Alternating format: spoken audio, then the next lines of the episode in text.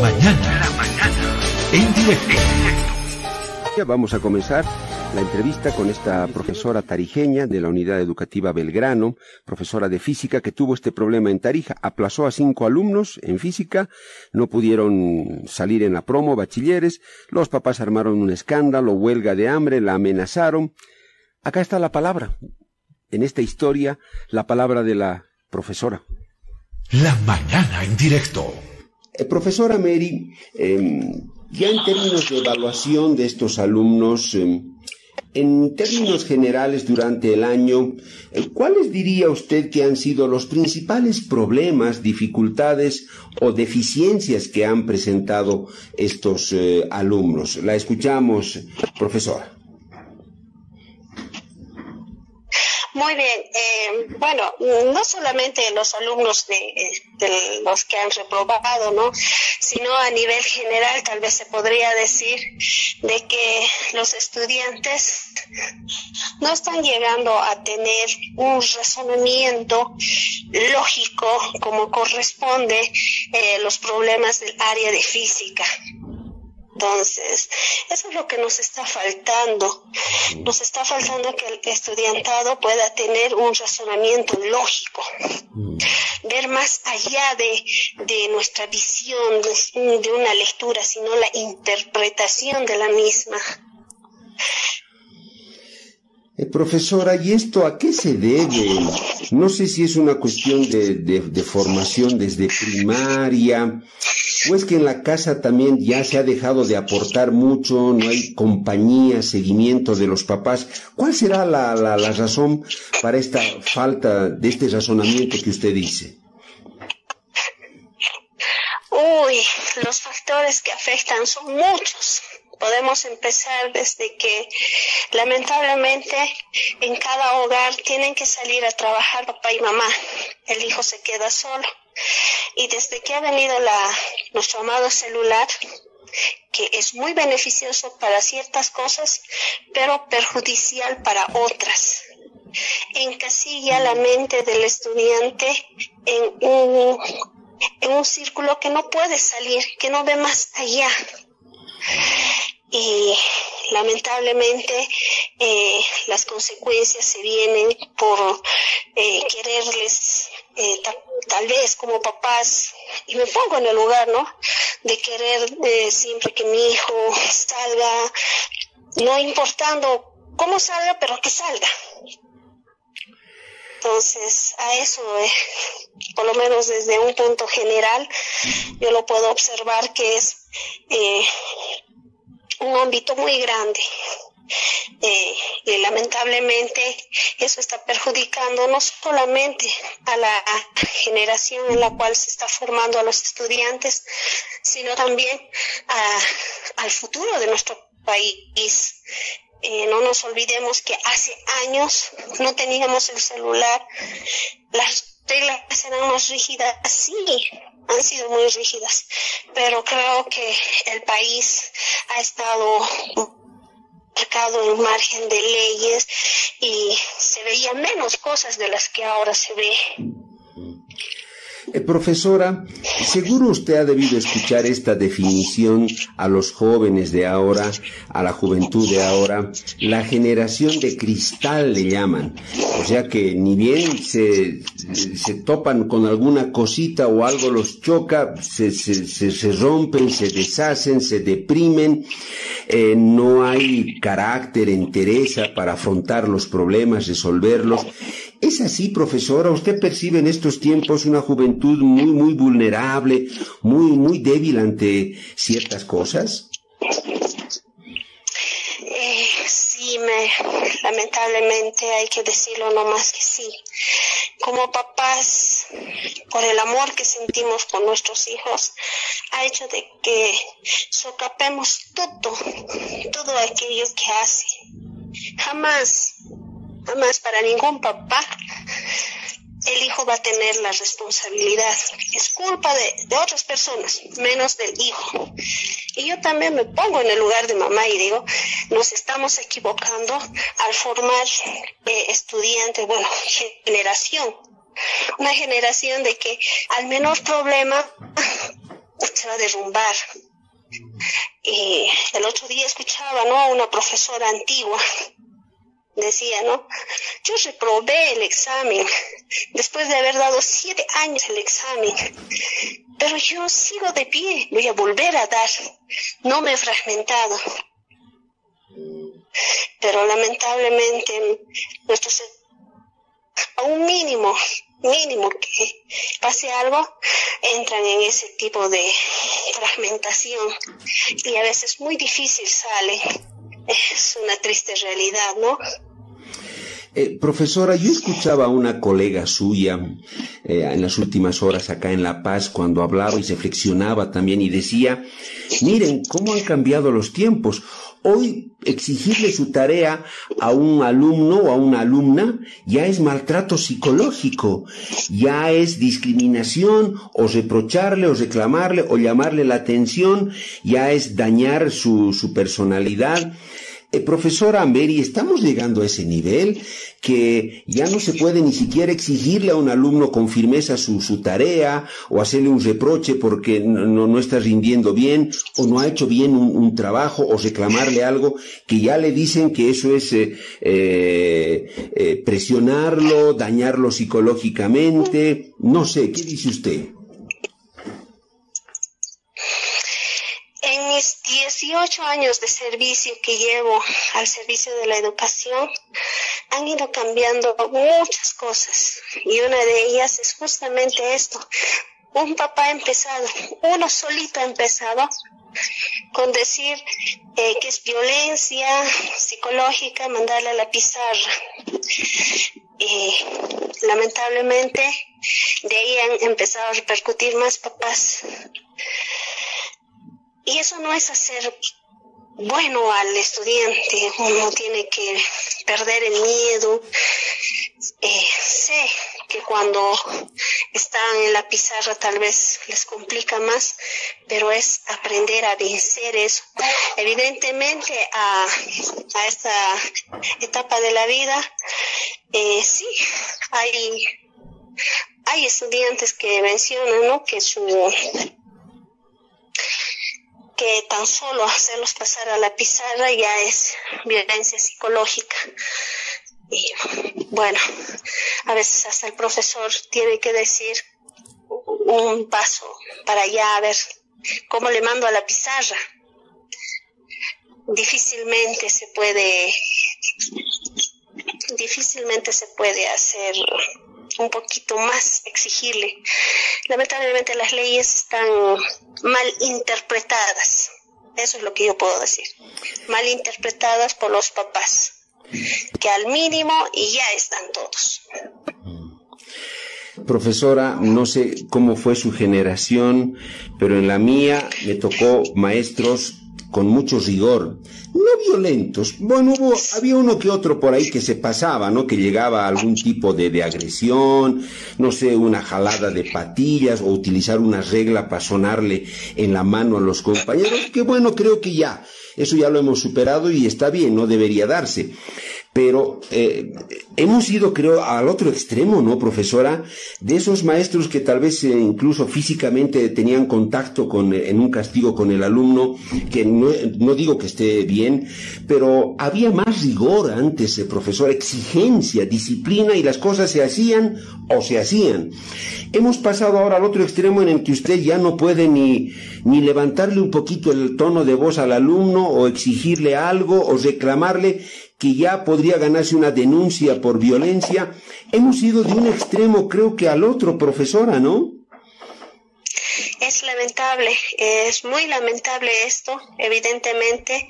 Mire, yo he sido eh, educada eh, con la generación de eh, la exigencia. Gracias a Dios he tenido excelentes maestros que me han formado y, y, y tengo la frente muy en alto al decir que no se ha equivocado, porque si tal vez hubiera equivocado o mi mamá hubiera estado ahí al tras mío, tal vez no estaría donde estoy. Bueno, yo personalmente eso digo, para mí. Por mí. Ahora, evidentemente, las leyes han hecho de que los papás, y tal vez por todo lo que han sufrido en, en, esta parte ¿no? de la educación, los papás también ahora dicen, no, mi hijito, no, ¿por qué a mi hijo? Entonces, hay una sobreprotección de los papás hacia los hijos. Mm. Y eso es lo que está haciendo de que eh, tengan eh, que depender siempre del papá y de la mamá. Eh, a veces eh, tarde, cuando ya no estén, eh, va a ser difícil de que ellos puedan encaminarse porque van a estar enmarcados ahí. Profesora, esto de la tecnología, usted lo mencionó, el famoso celular. Uy, sí tiene sus pros y sus contras. No sé si son más los contras que los pros, eso habría que analizarlo profundamente.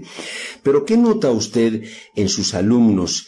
O sea, es una dependencia ya absoluta de los chicos del celular. No sé si usted en su clase permite el uso del celular o no, porque ah, puedo imaginar tal vez que hay alumnos que eh, en la clase están más atentos a, su, a, su, a sus redes sociales, a su teléfono, a lo que está diciendo la, la profesora. ¿Eso cómo lo maneja usted y qué le parece? ¿Está haciendo más bien a, los jóvenes el celular o les está haciendo más daño, los está perjudicando, profesora?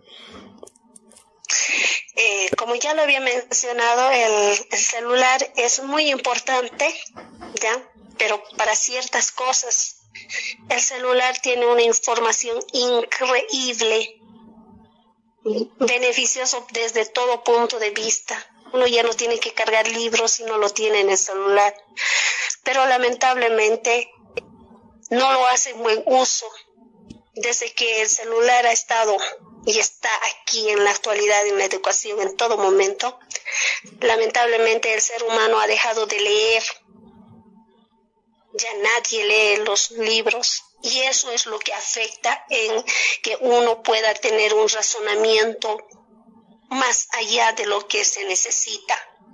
Y a veces, eh, lamentablemente, el celular, en vez de darnos más beneficios, nos está eh, volviendo monótonos, con una dependencia de con una dependencia donde uno sin el celular no es nada.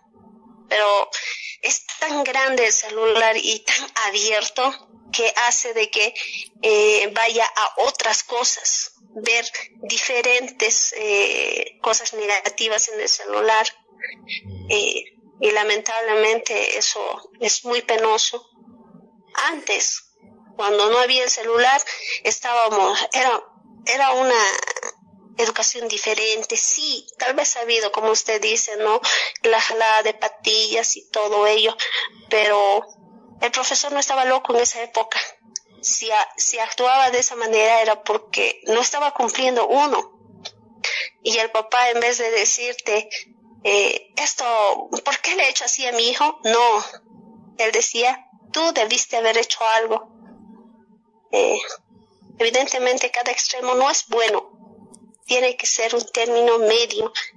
Como tengo que proteger a mi hijo, también tengo que saber decir, sí, hijito, te equivocaste. Duele, duele aceptarlo, pero esas son las consecuencias. A mí me hubiera gustado de verdad que se tome de esta manera, pero lamentablemente no es así. Eh, profesora, llegando a las últimas consultas, la calidad de la educación.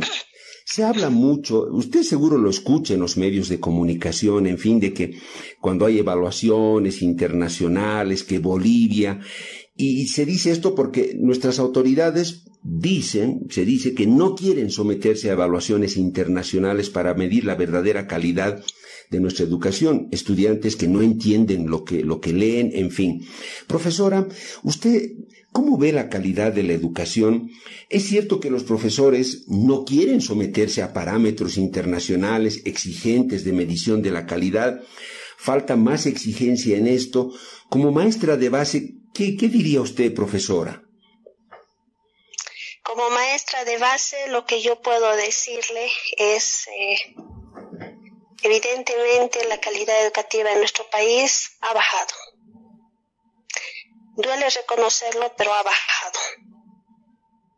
eh, y lamentablemente los, los profesores, por lo menos así a nivel general, yo lo puedo decir, que tienen miedo a reprobar.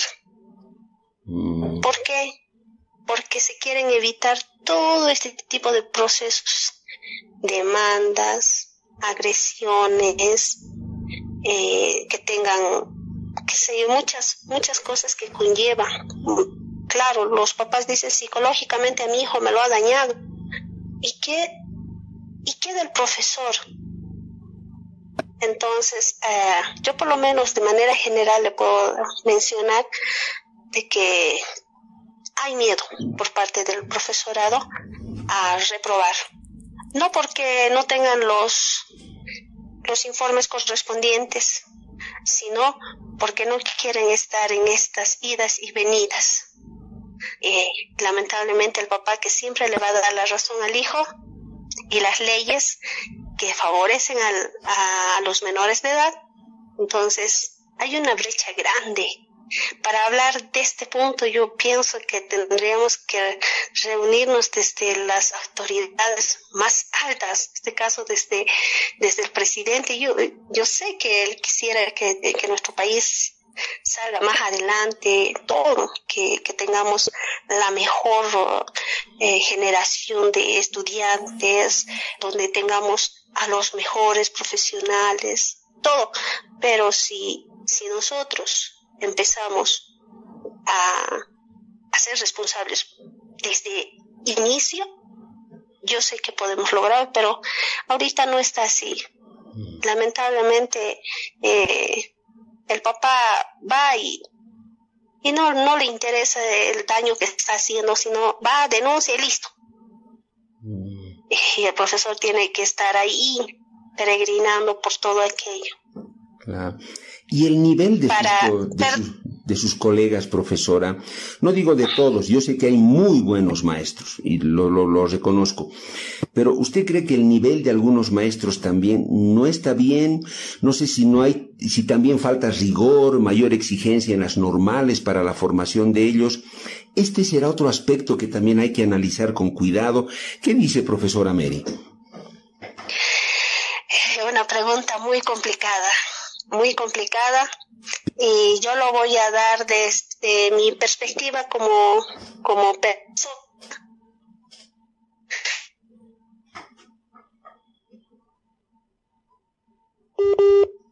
Mamá, ciudadana boliviana, eh, que está aquí en la ciudad de Tarija.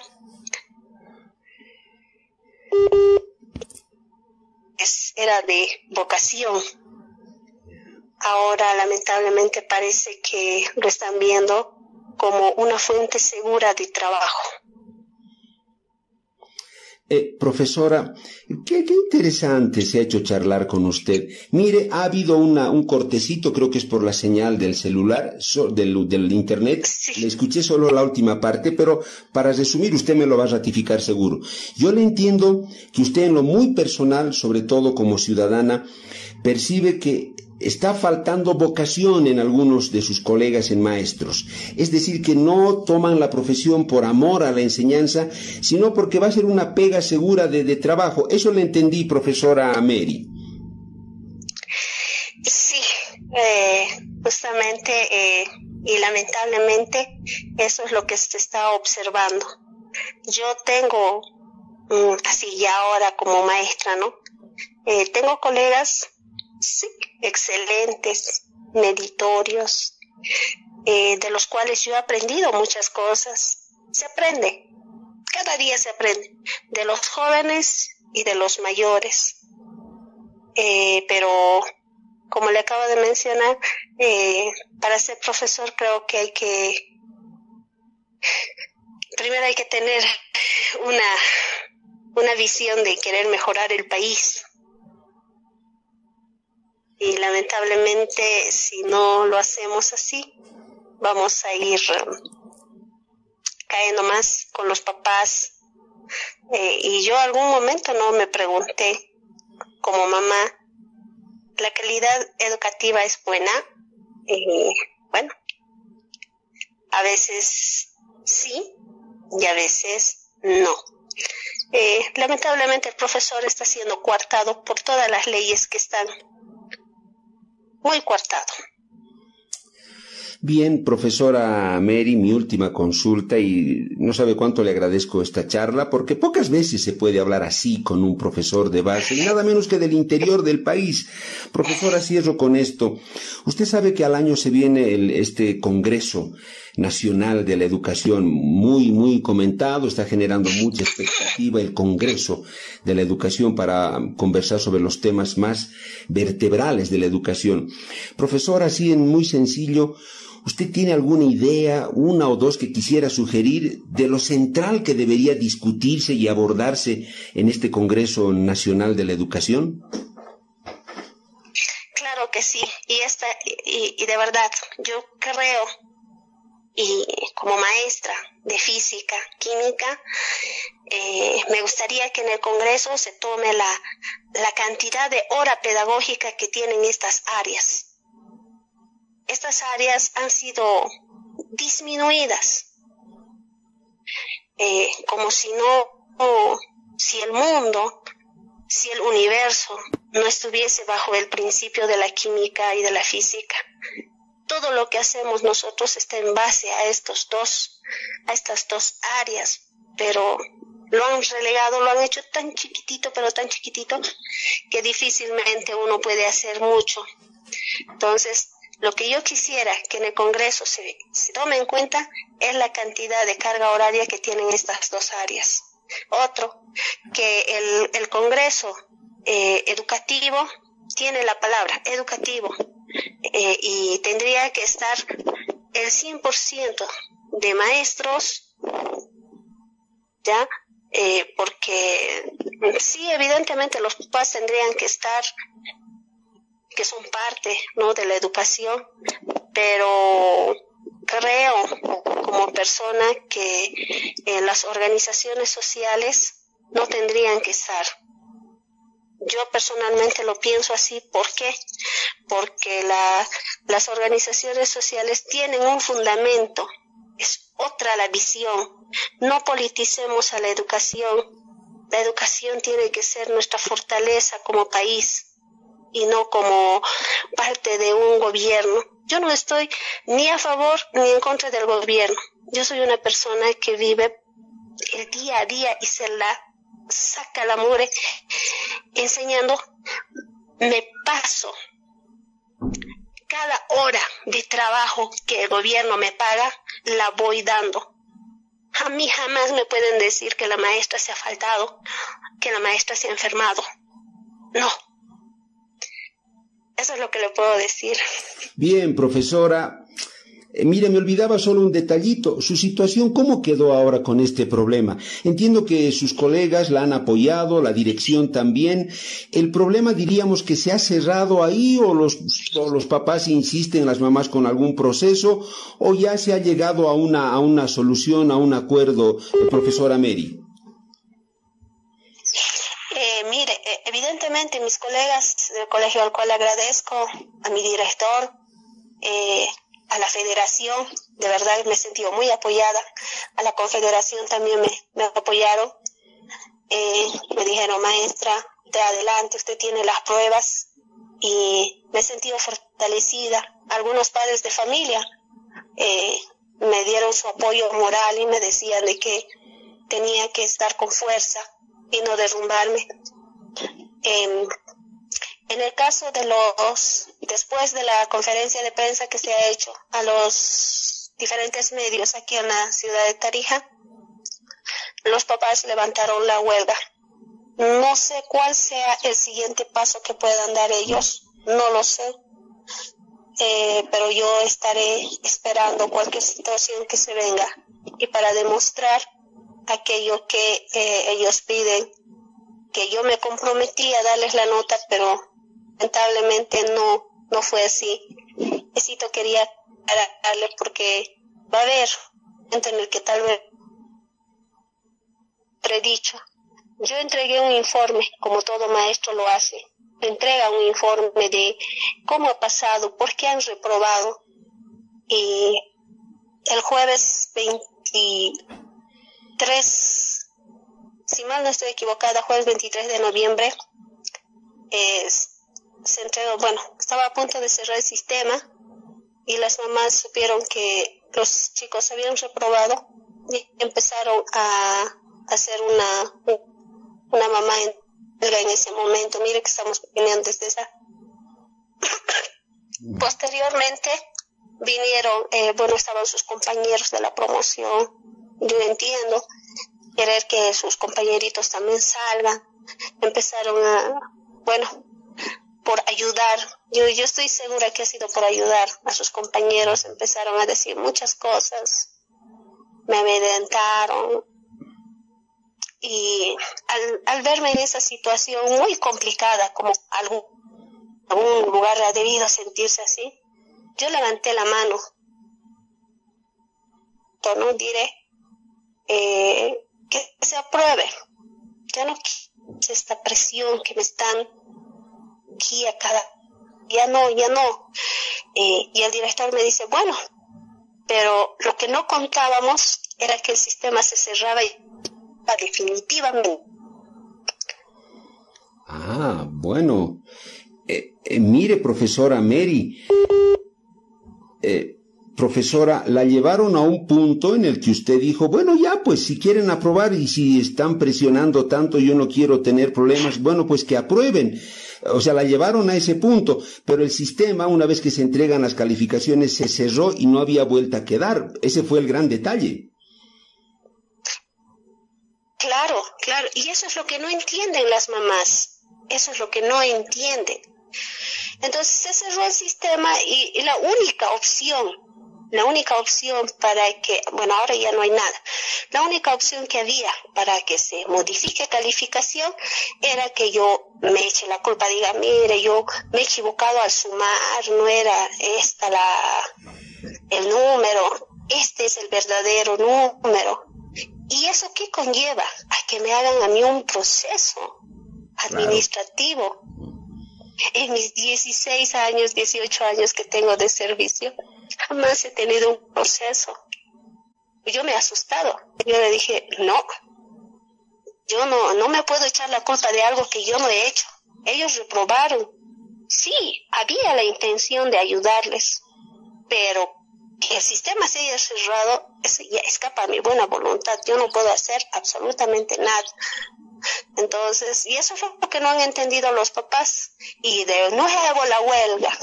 Es, como ha pasado toda esta situación tan deplorable para mí. Eh, bueno, que tal vez un porcentaje de papás están diciendo, mátenla a la profesora, qué sé yo. y tal vez algunos dicen, no, tiene razón la profe, no se puede echar la culpa por algo que no ha hecho. No hay tantas versiones que lo puedo decir. Eh, profesora, pero usted se ratifica. Ahora que ya las cosas se clarifican, hay un poco más de calma, tranquilidad. Eh, profesora Mary eh, Pacara, usted se ratifica, los, los alumnos perdieron la materia. Sí, me ratifico que perdieron el año por el área de física. Profesora Mary, ha sido un gusto, se lo digo sinceramente, hablar con usted. A mí me, me, gusta tener este tipo de charlas. La noté muy sincera, muy franca, abierta en sus respuestas y le agradezco mucho. Es bueno hablar así con profesores de, de, base. Profesora Mary, cuando usted quiera, estamos prestos para escucharla. Cuando haya necesidad, la buscaremos seguramente. Ha sido un gusto. Muchas gracias. Agradecerte a ti y bueno, por medio de, de usted, ¿no? A todos los que están detrás de los, ya sean los que están en busca de la noticia y todos sus compañeros de trabajo. Muchas gracias. Eh, desde aquí, desde la Chura Tarija, desearles lo mejor y que sigan adelante en todo su trabajo porque nuestro país tiene que crecer, tiene que crecer. Me gustó hablar con esta profesora. Es distinto, es diferente.